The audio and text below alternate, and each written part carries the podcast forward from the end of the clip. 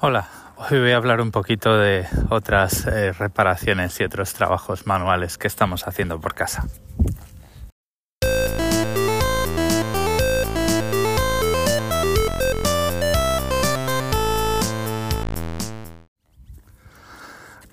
Bueno, cuando te compras una casa, que es algo que hemos hecho por primera vez hace un año y pico, em, digamos que heredas todas las decisiones del anterior dueño o de los constructores. Y, bueno, en este sentido es una de las, eh, al menos en Australia, es una de las ocasiones en las que comprar de segunda mano es lo más inteligente porque eh, los estándares de construcción son tan malos, tan laxos, que em, si te compras una casa de nueva construcción, pues vas a tener problemas. Vas a tener la casa durante los primeros meses o años sufre un, proceso mecánico de asentamiento que hace que aparezcan gritas por todas partes y si la construcción es buena, pues lo único que tienes que hacer a lo mejor es pintar porque se te agrieta la pintura, pero si la construcción es mala, pues a lo mejor tienes que reparar paredes, vigas y columnas. Y bueno, pues tanto es así que en Sydney eh, pues han tenido que desalojar edificios de apartamentos enteros y los propietarios han perdido todo su dinero porque el ayuntamiento pues no les deja volver y como además es un peligro para la calle y para los edificios circundantes, pues los propietarios de los apartamentos eh, son los responsables de arreglar el edificio o de tirarlo, o sea, hasta ese punto. Y esto pasó porque, bueno, Podría pedir más detalles a mi mujer y hacer un episodio más en detalle porque mi mujer trabajó durante muchos años como editora de contenidos de una empresa inmobiliaria, una de las más grandes de por aquí.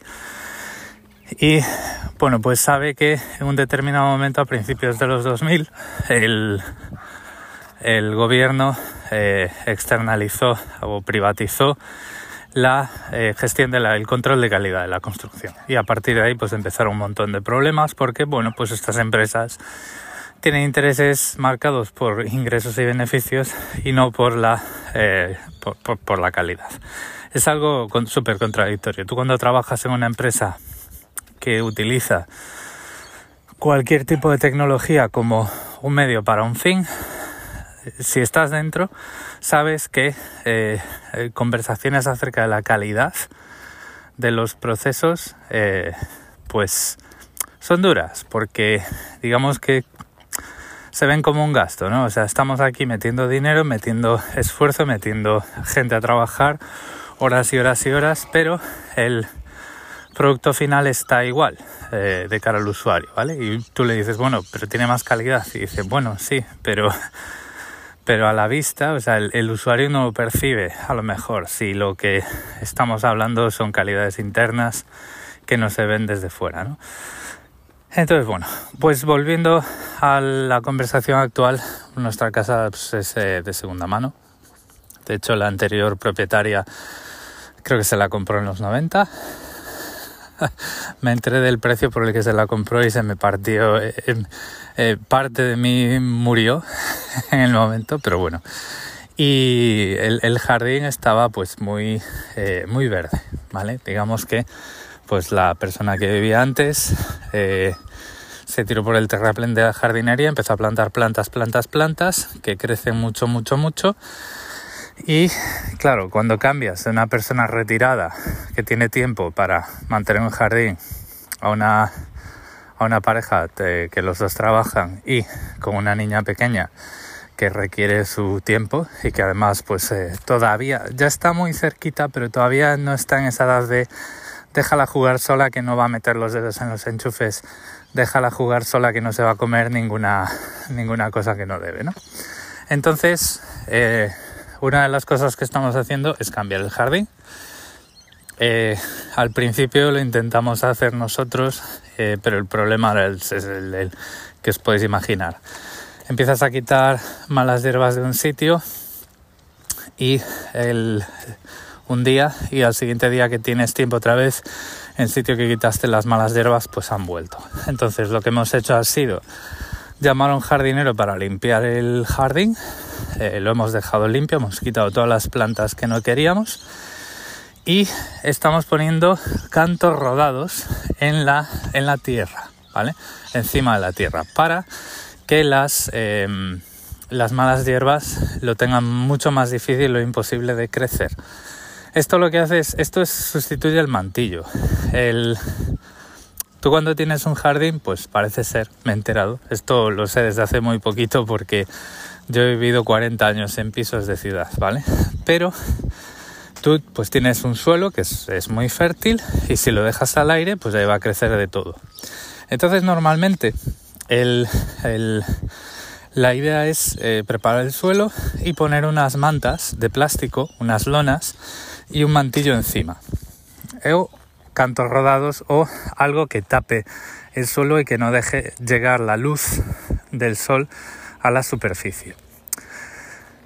El problema que tienen las mantas y, o sea, las mantas y el mantillo es que las mantas al parecer cambian el pH del suelo y esto lo que quiere decir es que cuando tú decides plantar una planta, tienes la planta ya crecida, eh, un, poco crecida, una maceta o un semillero, em, haces un agujero, cortas las mantas y plantas y entonces crece.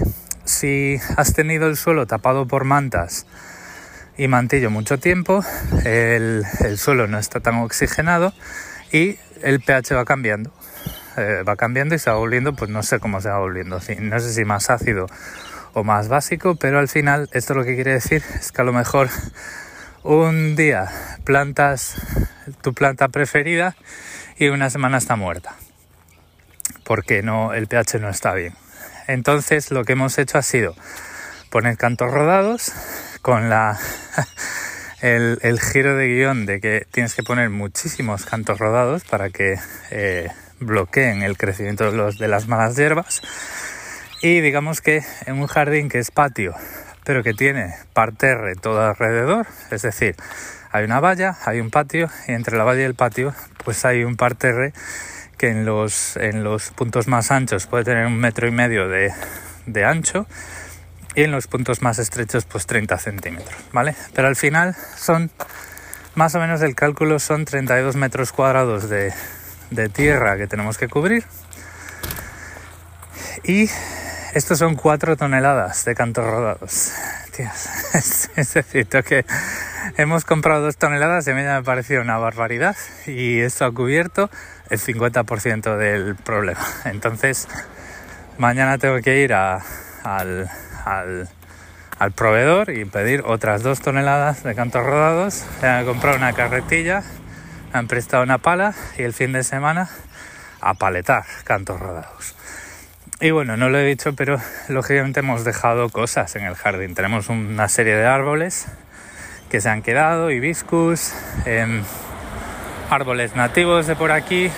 Tenemos una especie de cipreses, eh, dos cipreses que, en los que viven pues varios, varios possum que son zarigüeyas australianas. O sea, tenemos cosas, ¿vale? No hemos, no hemos dejado esto como un paisaje lunar. La cuestión ahora es poner cantos rodados y ir decidiendo qué plantas vamos poniendo.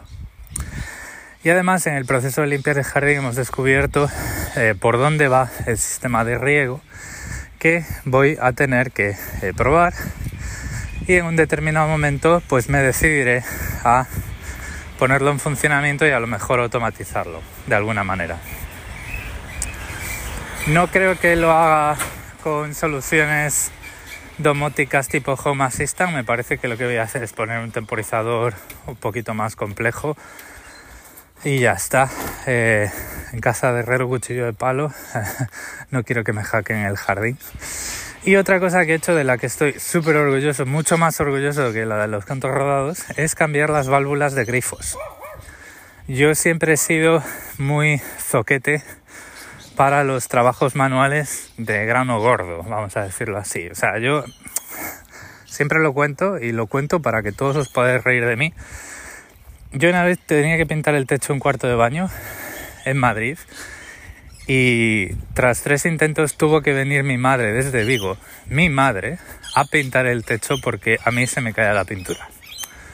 Hasta ese punto, ¿vale? Entonces, para mí, cambiar como cambié el grifo del jardín y desmontar dos grifos de la ducha para cambiar la válvula interna porque perdían, para mí es un hito y es un paso más en el camino de la reparación de las cosas.